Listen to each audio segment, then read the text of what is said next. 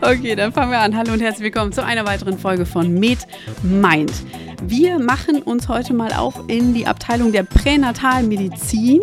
Und zwar möchte ich mich unterhalten darüber, was man eigentlich in der Pränataldiagnostik alles machen kann. Und darüber rede ich mit dem Leiter des Zentrums für pränatale Medizin und fetale Therapie am Uniklinikum in Gießen. Bei mir sitzt Professor Roland Axfliegner.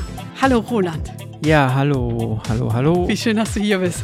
Es ist ja schön, dass das geklappt hat. Ich freue mich sehr. Großartig. Wir fangen direkt an mit meiner tollen ersten Frage. Ähm, da bin ich gespannt. Ja, pass auf. Was ist dein erster Gedanke, wenn du den Schallkopf auf den Bauch hältst? oh, das war eine tolle Frage, oder? Das ist eine tolle Frage. Was denkt ein Professor ähm, der Pränataldiagnostik?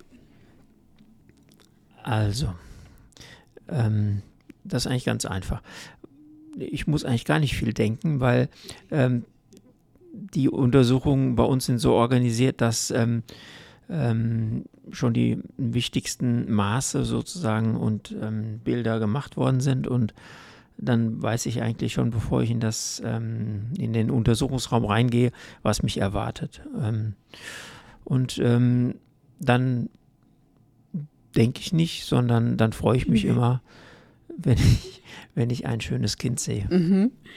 Das ist ja der Idealfall. Ich meine, die Pränataldiagnostik, da stellt sich ja direkt die Frage, wer kommt denn überhaupt zu dir? Weil man geht ja erstmal davon aus, naja, eigentlich ist erstmal alles gut. Jetzt bist du ja für die Fälle da, wo es im Zweifel nicht gut ist. Mm, ja, das ist eine weitere interessante Frage, die ich gar nicht so ähm, in einem beantworten kann. Es ist tatsächlich so, dass ähm, ähm, das mit der Organisation der ähm, schwangeren Vorsorge in Deutschland zu tun hat, dass ähm, es eigentlich so vorgesehen ist, dass Frauenärzte die Basisuntersuchungen machen und bei Auffälligkeiten zu uns geschickt wird.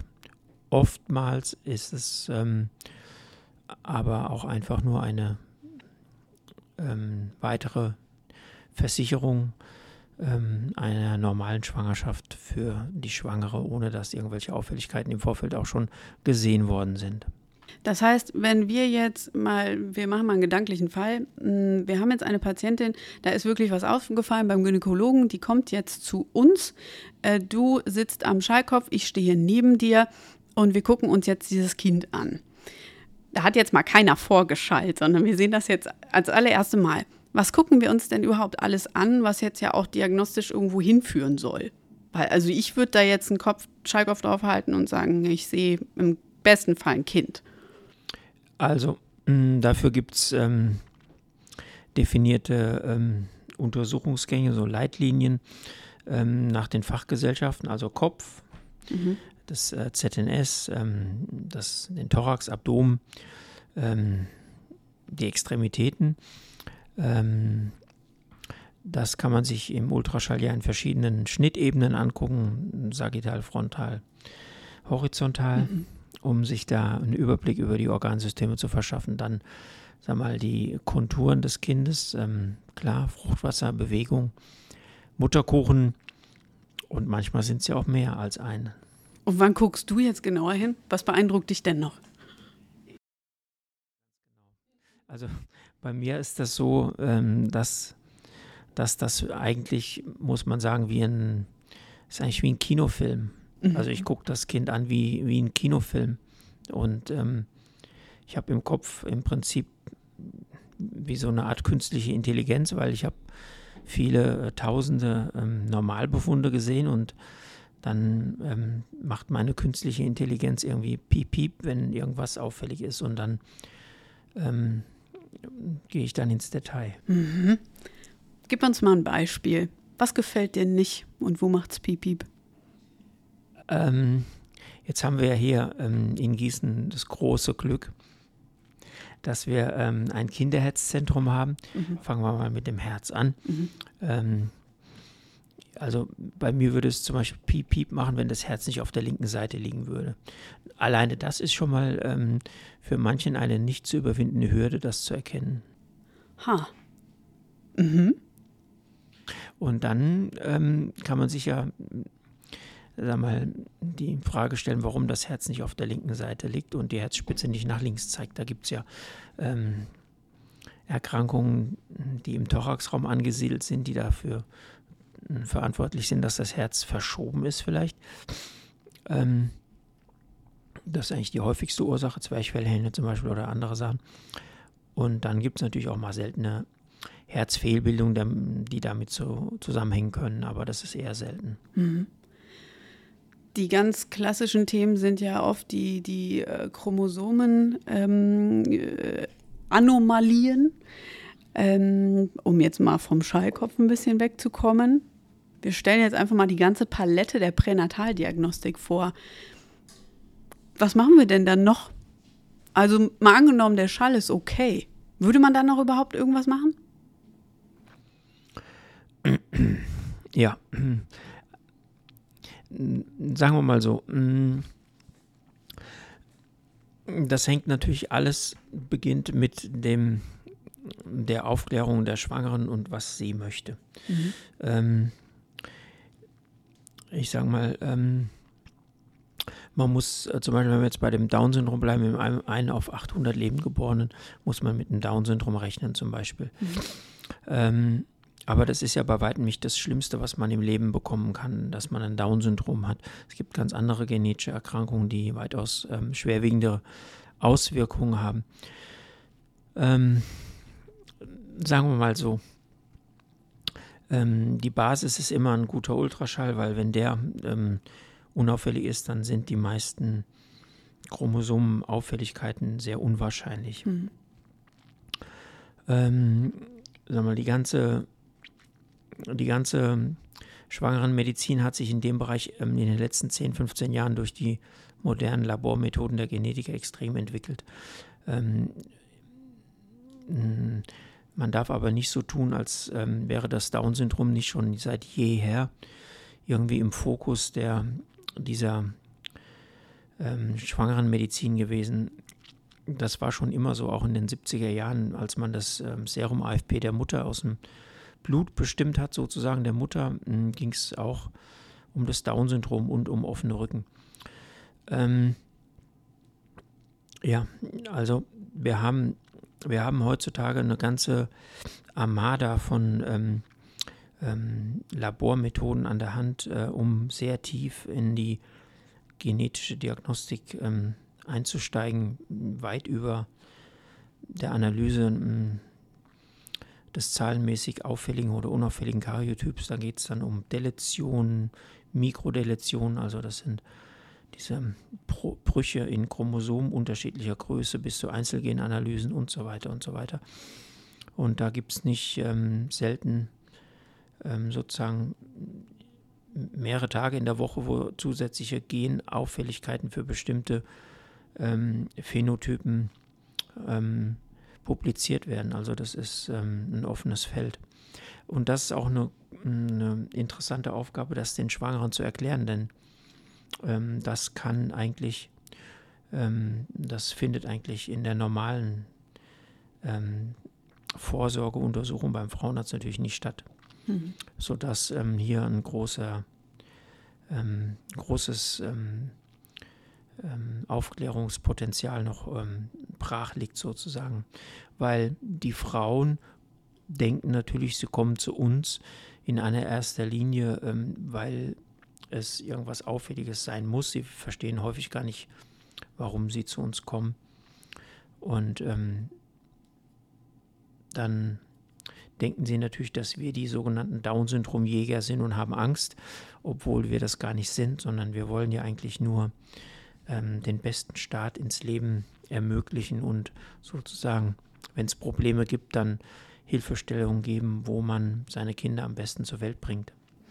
Was können wir denn tun, bevor das Kind zur Welt kommt? Also Stichwort invasive Methoden oder sogar Therapien? Ähm, ja, da gibt es natürlich auch eine Menge, ähm, sagen wir mal so, ähm, also zunächst mal gibt es die herkömmlichen diagnostischen Punktionen, ähm, sagen wir die Mutterkuchenpunktion oder die Fruchtwasseruntersuchung oder die mhm. Nabelschnurpunktion, um ähm, die Erbanlagen des Ungeborenen zu überprüfen. Dann gibt es natürlich eine ganze Reihe von ähm, ähm, medikamentösen Therapien ähm, über die Mutter äh, für das Kind. Ähm, Stichwort Immunglobulingaben bei hm, Zytomegalie-Infektion oder Immunglobulingaben bei irgendwelchen ähm, antikörpervermittelten Herzrhythmusstörungen, Bradyarrhythmien, vor allen Dingen bei Lupus der Mutter. Das sind sogenannte ähm, fetale Therapien über die Mutter. Mhm. Und da gibt's, die kann man auch direkt ähm, dem Kind applizieren über die Nabelvene. Mhm. Ähm, dann gibt es solche ähm, Therapien, ich erzähle jetzt einfach so ja. diese, ähm, die schon länger etabliert sind. Ähm, das sind äh, intrauterine Transfusionen von Blutprodukten, also Erythrozyten, Thrombozyten macht man weniger, weil wir eben jetzt die Immunglobuline haben. Ähm, Im Falle von einer Alloimmunthrombozytopenie, aber ähm, Erythrozytenkonzentrate ähm, applizieren wir in 20, 20 Mal im Jahr, 25 Mal im Jahr bei Anti-D-Konstellationen zum Beispiel oder auch Kell. Und, ähm, und dann gibt es natürlich jetzt so modernere fetale Therapien, ähm, die du vielleicht meinst, ähm, wie zum mhm. Beispiel ähm, äh, Schandeinlagen bei ähm, Fällen von Feten, die ähm, eine Megazystis haben aufgrund von Uretralklappen,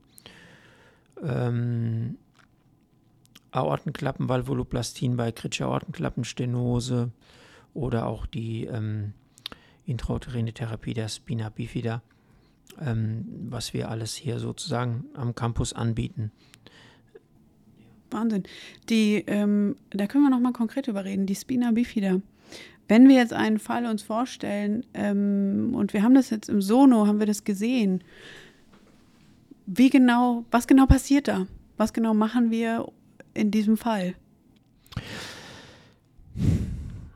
Ähm, man hat bei der Spina bifida, sagen wir mal, ist es ja so, dass das eine Intrauterin ähm, fortschreitende Erkrankung ist, was die ähm, Nervenschädigung angeht, die dann zu Mo Motorfunktionsverlust führt.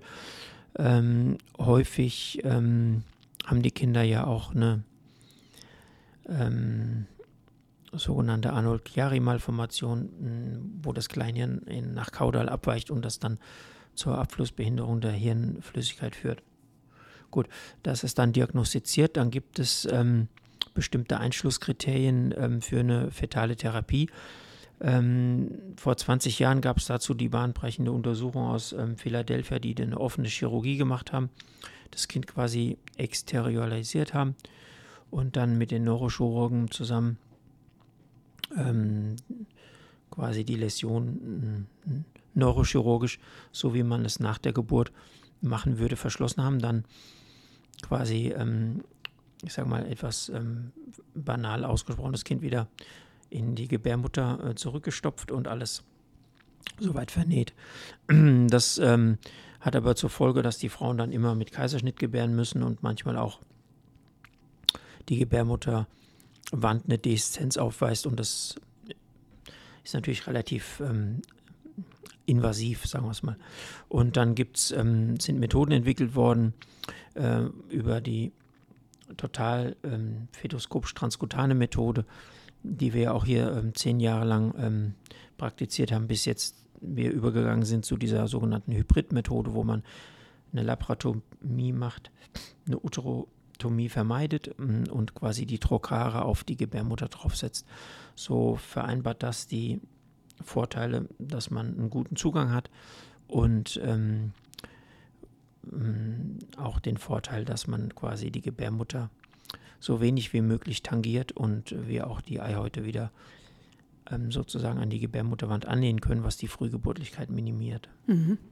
Dann wird ähm, diese Läsion auch fetoskopisch verschlossen, ähm, auch nach den Kriterien, wie es nach ähm, der Geburt stattfinden würde. Also in unserem Team ist auch immer ein Neurochirurg mit im OP. Mhm. Und ähm, Da haben wir jetzt schon ähm, im letzten Jahr in, in, Zusammenarbeit mit Houston, die das ähm, federführend betreut haben, diese Hybrid-Methode haben wir jetzt mal elf gemacht. Und die zwölfte steht jetzt an und die Ergebnisse sind eigentlich ziemlich gut. Wir machen das hier mit den Neuropädiatern zusammen, mhm. ähm, mit dem Team und die werden strukturiert nachuntersucht. Das ist ein großes Programm. Das ist sehr interessant. Müssen wir, wenn wir schon bei Komplikationen sind, in der Pränataldiagnostik, ähm, ist da eine gewisse Skepsis vorhanden, auch von Seiten vielleicht der Schwangeren, dass man sagt, muss das überhaupt sein in dem Ausmaße und vor allen Dingen, welche Risiken sind denn damit verbunden? Jetzt generell mit dem Ultraschall ist ja gar kein Risiko genau, verbunden, ja. aber dann, wenn wir ähm, Diagnostik machen, punktieren, ähm, sagen wir, sind die, äh, die Risiken extrem niedrig. Also sagen wir mal 1 auf 1000 für den Verlust. Ähm, das ist eigentlich nicht ähm, höher als die spontane Verlustrate ähm, bei ähm, in der Schwangerschaft jenseits der zwölften Schwangerschaftswoche. Mhm.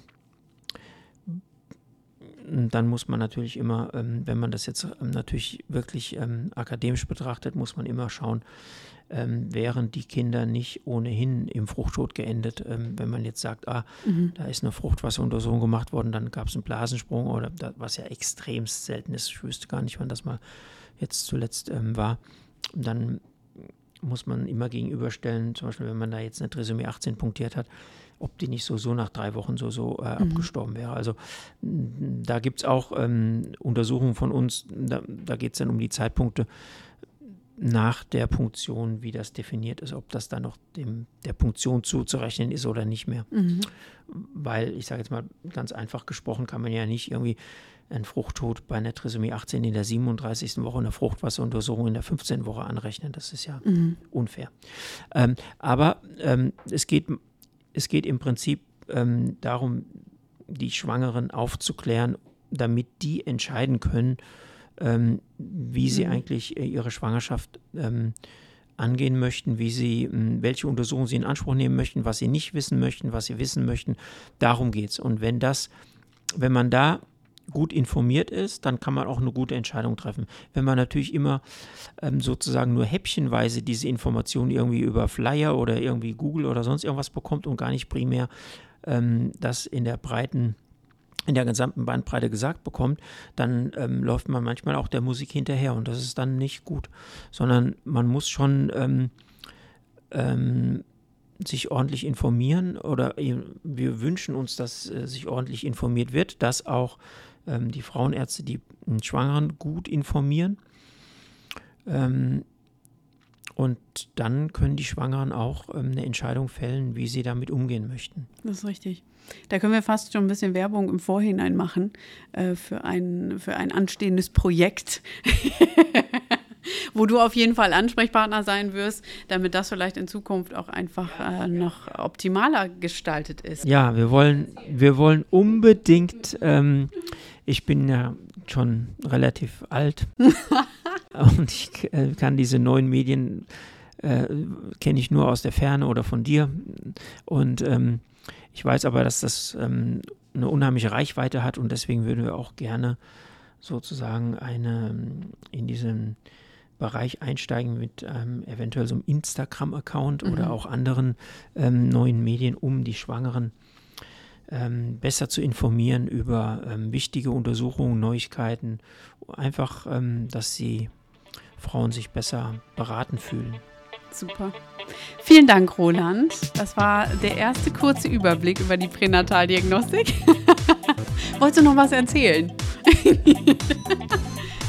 wir, wir können natürlich weitermachen. Wir können noch eine zweite Folge einbauen. Vielleicht konzentrieren wir uns irgendwann mal auf ein ganz spezielles ähm, Krankheitsbild. Das war der grobe Überblick. Sei denn, du hast jetzt aus dem Nähkästchen noch den. Nee, habe ich jetzt nicht. nee, nee, aber das eine zweite Runde wäre toll, weil es gibt noch viel zu ähm, sagen. Es gibt total viel zu sagen. Schön. Alles klar. Schöne Grüße. Macht's gut. Grüße an euch. Tschüss. Tschüss.